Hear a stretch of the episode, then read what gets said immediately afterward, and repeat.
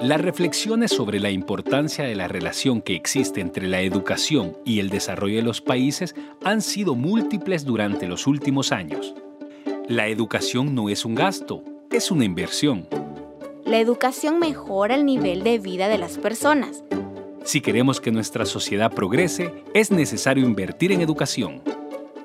Seguramente hemos escuchado alguna de estas frases y lo más probable es que estemos de acuerdo con ellas. Así que en cierta medida, de donde venimos en educación marcará hacia dónde vamos como sociedad. Bienvenidos a este tercer episodio de LAC Reads en voz alta, donde hablaremos sobre las brechas en enseñanza de lectoescritura inicial, la inversión y las políticas públicas en la región, y sobre cómo enderezar el camino de acuerdo a recomendaciones basadas en evidencia. Bienvenidos y bienvenidas a LAC Reads en voz alta.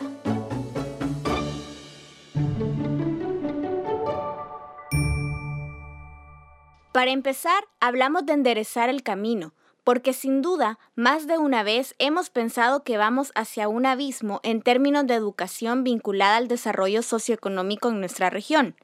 Cada vez se invierte menos o se invierte sin foco y calidad.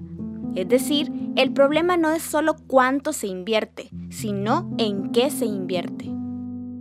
Aquí nuestra apuesta es por la educación, pero sobre todo la educación en las habilidades lectoras y escritoras en la niñez. ¿Por qué? Pues porque la lectoescritura inicial es un aprendizaje fundamental. Es lo que llamamos una habilidad básica para el aprendizaje. La lectoescritura inicial está en la base de una educación de calidad que permite el desarrollo de las personas, las comunidades y los países. En América Latina existe un alto porcentaje de estudiantes con rendimientos bajos en áreas como la lectura y las matemáticas, con diferencias muy marcadas en comparación con los países desarrollados. Así, vemos claramente que estamos en una gran desventaja, porque sin destrezas básicas desarrolladas desde la edad temprana, como la lectura y la escritura, será muy complicado que niños y niñas aprendan con calidad y en consecuencia será más difícil la inserción social y laboral, el desarrollo de emprendimientos y todo esto retrasará el desarrollo de los países. Por esta razón, la enseñanza de la lectura y la escritura desde los primeros grados es particularmente crítica y relevante en países en desarrollo.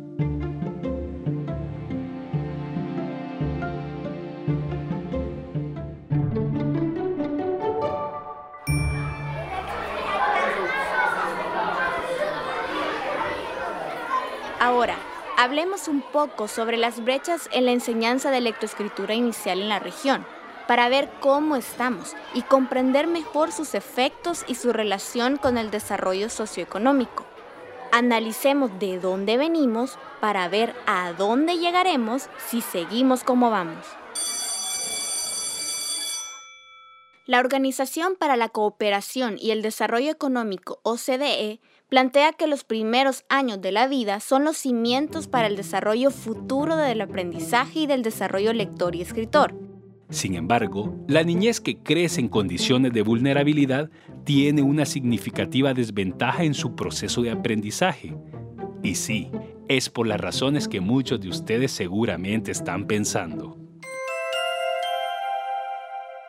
Por ejemplo, en América Latina y el Caribe hay una desigualdad en la asistencia a preescolar entre las poblaciones de mayores y menores ingresos.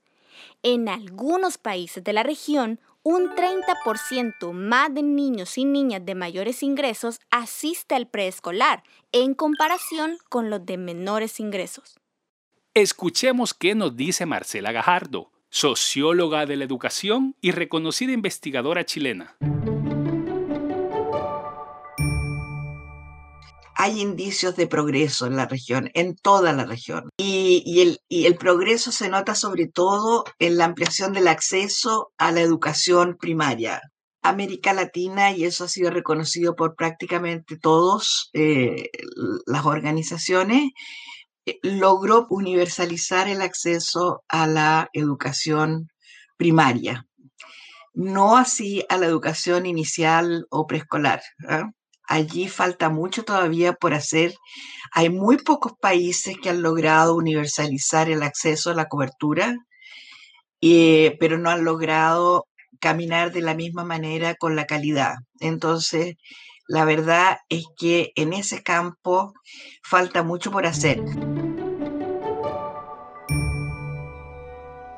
Podemos decir que hoy en día existe un consenso sobre la urgencia y la relevancia de ofrecer más y mejores oportunidades de aprendizaje a todos los niños y niñas, especialmente a quienes provienen de sectores vulnerables.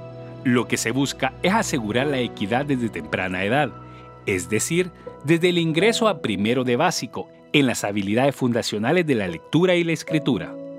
Ya lo decíamos, de, dónde venimos marca para dónde vamos. Y si no cambiamos el camino de los primeros años de los niños y las niñas, la situación tenderá a empeorar. Tenemos claro que el buen aprendizaje de la lectura y la escritura en los grados iniciales de primaria determina el éxito escolar y crea las bases y condiciones necesarias para el aprendizaje a lo largo de la vida. Esto incide directamente en el acceso a una gama más amplia de textos, conocimientos y oportunidades educativas que, a futuro y sumándose con otros factores, podrían traducirse en oportunidades laborales y económicas para la superación de la pobreza en familias, comunidades y países. Hagamos el análisis en números. ¿Sabían que un aumento de 10% de los estudiantes que alcanzan el estándar en lectura en primaria puede llegar a incrementar en un 0.3% el PIB de un país? Además, ¿sabían que si todos los estudiantes de los países de bajo ingreso lograran las competencias básicas de lectura al salir de la escuela, 171 millones de personas saldrían de la pobreza de forma inmediata? Si bien es muy difícil establecer una correlación entre educación y superación de la pobreza, no podemos negar que la enseñanza de la comprensión lectora desde los primeros grados es crítica y fundamental. Entonces, hablemos de inversión y de qué se ha hecho en la región en términos de política pública en educación. Héctor Quiteño, director ejecutivo de Fedisal, lo dice de manera tajante.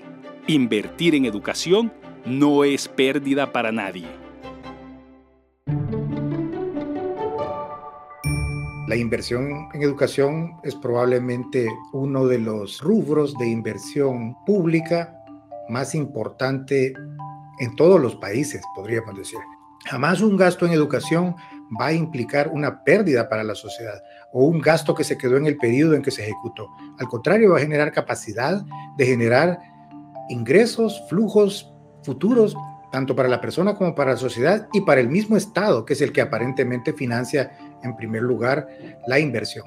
Esta inversión es bien importante considerar que está todavía más justificada en aquellas zonas pobres o aquellas zonas rurales en donde justamente la misma información socioeconómica nos demuestra que se presentan las mayores brechas y los mayores rezagos educativos.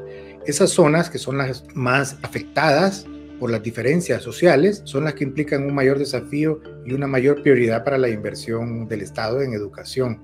Eh, al final de cuentas, el derecho a la educación es un derecho humano fundamental y que el Estado debe garantizar, por supuesto, en forma eh, creciente, digamos, ¿verdad? No todo lo debe resolver, no se aspira que todo lo resuelva de una vez, pero crecientemente el Estado debe eh, dar una mayor señal de compromiso, especialmente en las zonas que más lo necesitan.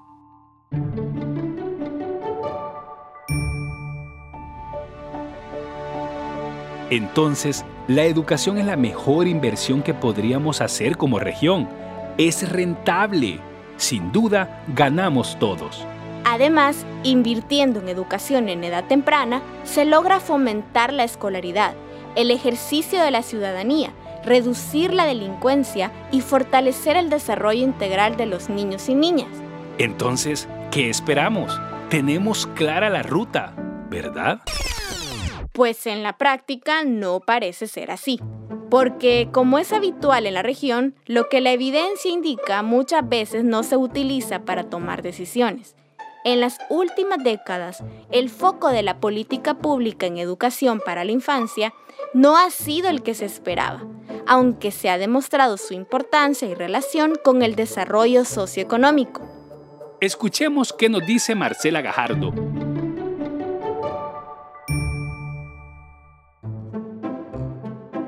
Los países, sobre todo latinoamericanos, se desempeñan por debajo de lo que sus niveles de ingreso e inversión en educación predicirían.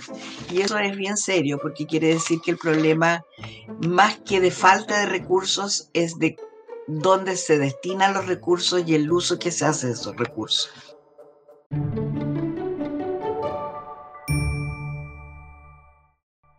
Hablemos un poco sobre el desarrollo de la política pública en educación en la región de Latinoamérica y el Caribe y cómo se ha enfocado a lo largo de los últimos años. En la región de América Latina, la educación no era tan accesible como lo es ahora. En los 50 inició un proceso por parte de algunos gobiernos para que más niños y niñas pudiesen ingresar a primaria y secundaria básica. Este esfuerzo se sostuvo durante cinco décadas más, hasta que la cantidad de estudiantes aumentó. Así inició la masificación de la educación, gracias a las iniciativas y políticas educativas de ese momento.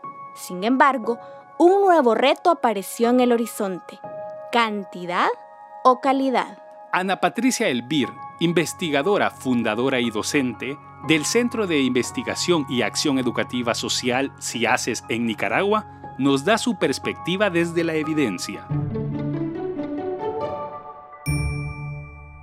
Las pruebas de UNESCO, las pruebas CERCE y TERCE nos dijeron que los estudiantes de Centroamérica que han participado, con la única excepción de Costa Rica, obtienen resultados debajo del promedio regional.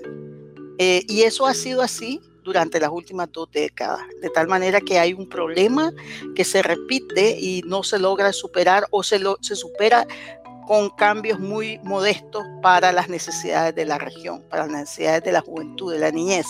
Entonces no hay duda que algo debe cambiar. Héctor Quiteño profundiza más en la evidencia. Escuchemos. En la educación básica, hasta sexto grado sobre todo, hemos logrado prácticamente una matrícula universal. Pero pasa que nos hemos dado cuenta por diferentes estudios que asistir a la escuela o al instituto, incluso si es un joven, no es suficiente.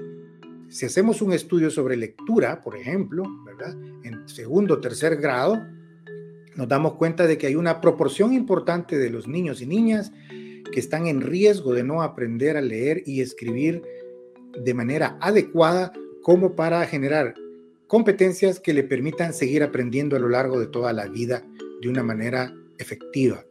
Y nos damos cuenta también, por ejemplo, que jóvenes que se gradúan de bachilleres, aunque tengan el título, el diploma, no encuentran empleo, no se logran colocar y eso se ve estructural, especialmente cuando el joven viene de zonas de las que denominamos en riesgo. Estas zonas no, obviamente no solo tienen problemas de pobreza o violencia, sino que también tienen problemas de calidad en el proceso educativo. Entonces, estos desafíos, ¿verdad?, que nos pasan en la educación básica impiden que un niño, una niña, eh, nos presente un desempeño en lectura, en escritura, en comprensión, en desciframiento de los códigos, etcétera, eh, a nivel de, de, los primeros años de estudio, o que tenga problemas de, también de lectoescritura, o de cálculo, o de relaciones, de habilidades, después de graduarse del bachillerato, esto lo que nos denota son problemas de calidad. Entonces, está bien que nosotros tratemos de aumentar la cobertura, obviamente parece un primer paso, pero necesitamos incidir seriamente en materia de calidad. Eh, no basta que las personas vayan a la escuela, necesitamos que además tengan logros palpables, evidenciables, con base en estándares. No puede haber un sistema escolar de calidad si no hay una gobernanza responsable de parte de las autoridades de realmente formular las políticas y generar los apoyos necesarios para que los niños y niñas puedan aprender en las escuelas y realmente hacer efectivo el tema de volver a colocar, se decía en esa época, en los años 60, el aprendizaje como un elemento central del trabajo en las escuelas. ¿Y qué nos dice la evidencia sobre este estancamiento? La, evidencia es brutal. O sea, si ustedes miran los resultados de las evaluaciones, tanto estandarizadas de nivel global como las regionales para América Latina y el Caribe, el estancamiento es brutal, porque dimos un salto muy grande entre el 90 y el 2000, 2005 en términos de ampliación de cobertura, pero no avanzamos en calidad ni en equidad. Persisten las desigualdades, eh, el peso de la desigual calidad es muy fuerte en las poblaciones más pobres y más desprotegidas. Yo te diría que no ha habido un correlato paralelo en, en términos de actualizar y adecuar los contenidos de la enseñanza a lo que son las, los desafíos de los tiempos que estamos viviendo. Nos explicó Marcela Gajardo.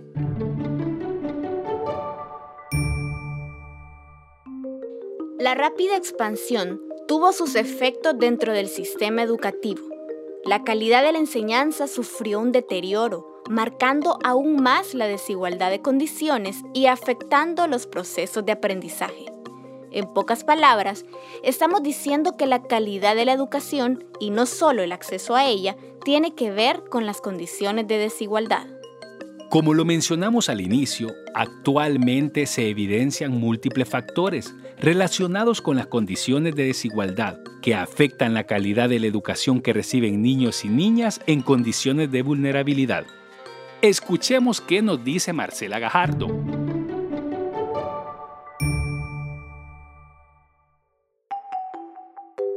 ¿Qué es lo que detectan todos los informes? En primer lugar, que persisten todavía brechas de acceso y permanencia en pocos países, pero todavía las hay. Y esos países, antes de entrar a ninguna otra cosa, van a tener que preocuparse de esto, especialmente por los efectos que va a tener la pandemia. En segundo lugar, y en esto quisiera centrarme, hay serias brechas en los resultados del aprendizaje. En tercer lugar, y la evidencia es pero realmente clarísima al respecto, las brechas, el peso de la desigual calidad de los aprendizajes golpea más fuerte a las poblaciones rurales y a las poblaciones indígenas. También a sectores pobres en zonas urbanas, pero en verdad es ahí donde se concentra la pobreza y esto incide fuertemente en, las posibilidades que tienen los niños de completar su educación, de egresar con éxito, etc. Y luego hay algunas desigualdades todavía en términos de equidad y paridad, sobre todo paridad de género. Es negativa para los hombres, que tienen menor rendimiento y eso se explica por fenómenos como el de la prematura incorporación de los niños al trabajo, eh, sobre todo en familias de sectores de pobreza, y allí donde hay oportunidades de trabajo también, donde la, familia necesita la fuerza de trabajo familiar, te fijas, para asegurar su subsistencia. Y hay muchos niños que desertan para irse a trabajar. Y la otra es la lacra de la violencia y las peores formas de trabajo infantil.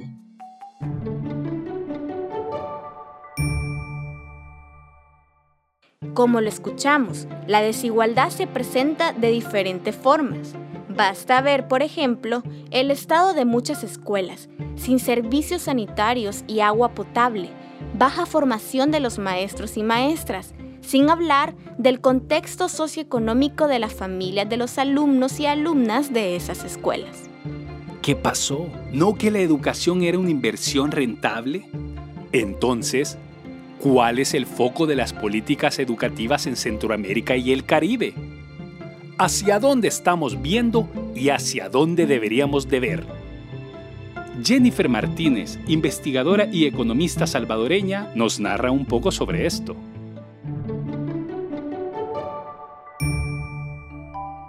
Manera general, los ministerios de educación han orientado sus líneas de trabajo específicamente al aprovechamiento de las TICs, donde deben crearse políticas para disminuir las barreras de acceso y el buen uso de la tecnología relacionadas a condiciones socioeconómicas, edad, género y discapacidad.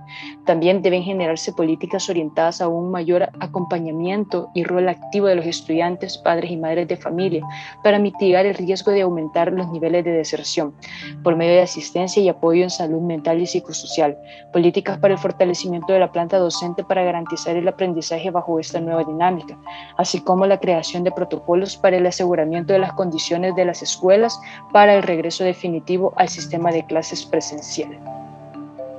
Escuchemos qué nos dice Marcela Gajardo. Nosotros hemos acumulado en políticas de formación docente bastante y desarrollo profesional docente bastante.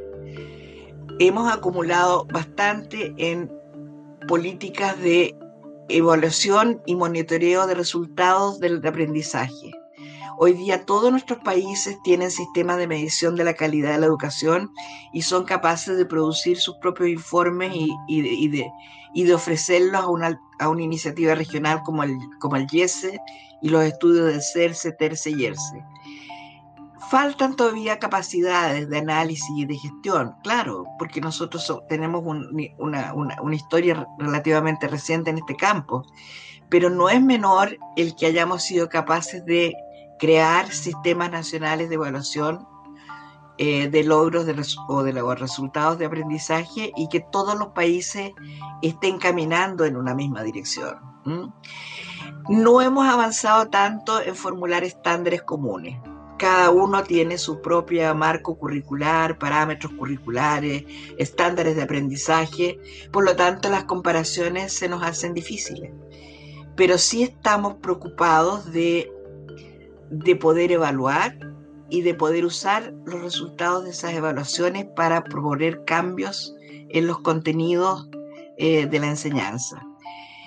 Eh, yo creo que otro campo donde hemos dado pasos bastante gigantados, yo creo que forzados por las circunstancias, es en el campo del uso de las tecnologías de la información y la comunicación como apoyo eh, a los procesos de aprendizaje. El problema es que debido a, a, la, falta de conectividad en algunos sectores, a los casos que no toda la población tiene, tiene aparatos de, última generación en materia tecnológica, lo cierto es que esto ha, incidido un poco en profundizar las brechas, las desigualdades entre grupos. Pero por lo que hablábamos antes, el hecho de que se haya masificado la telefonía celular, por ejemplo, el hecho de que hoy día la televisión es una cosa que, que está en todas las casas, la radio también, y todo eso, yo creo que en esos campos hemos dado pasos bien interesantes y hay experiencias reconocida regionalmente. Ahora que conocemos las brechas en enseñanza de lectoescritura inicial, la inversión y las políticas públicas actuales en educación en la región, hablemos sobre cómo enderezar el camino de acuerdo a recomendaciones basadas en evidencia. Pensemos en dar pasos hacia el futuro. ¿Por, dónde, podríamos empezar? Pues por garantizar una educación de calidad para todos los niños y niñas, porque de aquí parte todo. ¿Y cómo hacemos esto? Para Marcela Gajardo, Josefina Vigil, Héctor Quiteño y Ana Patricia Elvir, no basta con encontrar los desafíos. Ellos nos invitan a dar el siguiente paso, acciones y estrategias. El rol de la evidencia básicamente es decirle a una región tan pobre como Centroamérica, esto ha funcionado bien en otras regiones, veamos cómo lo podemos adecuar para que funcione en esta región y hagamos un mejor uso, un uso más eficiente de los recursos que tenemos. Y además nos da la entrada para generar nueva evidencia, porque yo agarro la evidencia y la aplico, pero aprendo nuevas cosas y aplico nuevas cosas y voy construyendo finalmente lo que queremos es que los niños, las niñas, los adultos, su familia sean los protagonistas del desarrollo de la región. No hay duda que hay cosas que no las estamos haciendo bien y la mejor manera de averiguarlo es a través de la investigación científica que obviamente necesita ser permanente, rigurosa eh, y eh, realizada por profesionales e instituciones calificada para ello. Creo que tenemos que estudiar mucho más los métodos que se están utilizando para enseñar a leer y escribir y eh, su nivel de eficiencia con respecto a diferentes poblaciones escolares.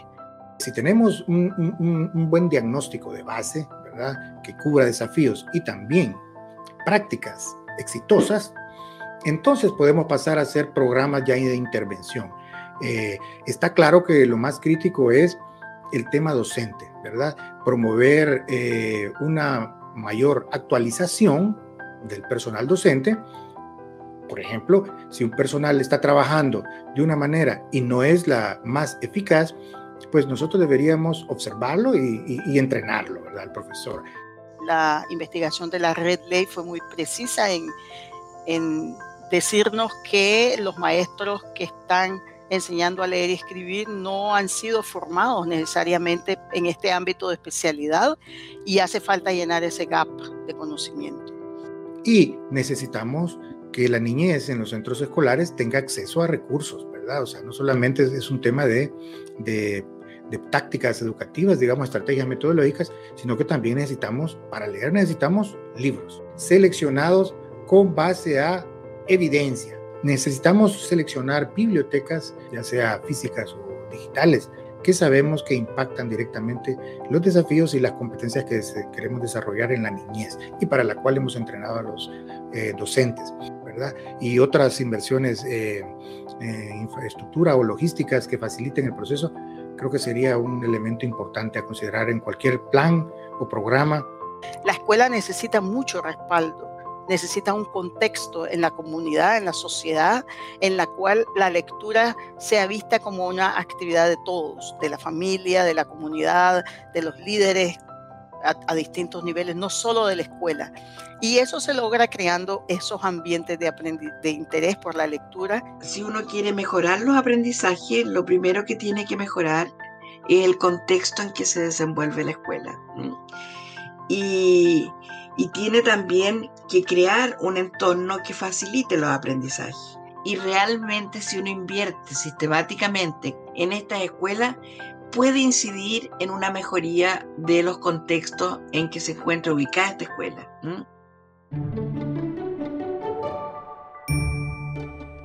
En la actualidad no podemos darnos el lujo de dejar de aprender.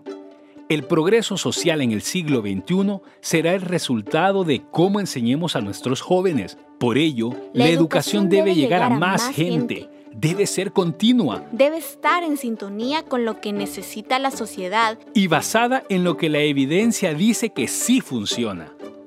Centroamérica y el Caribe debemos entender que la educación es, el corazón, del progreso. Hasta la próxima.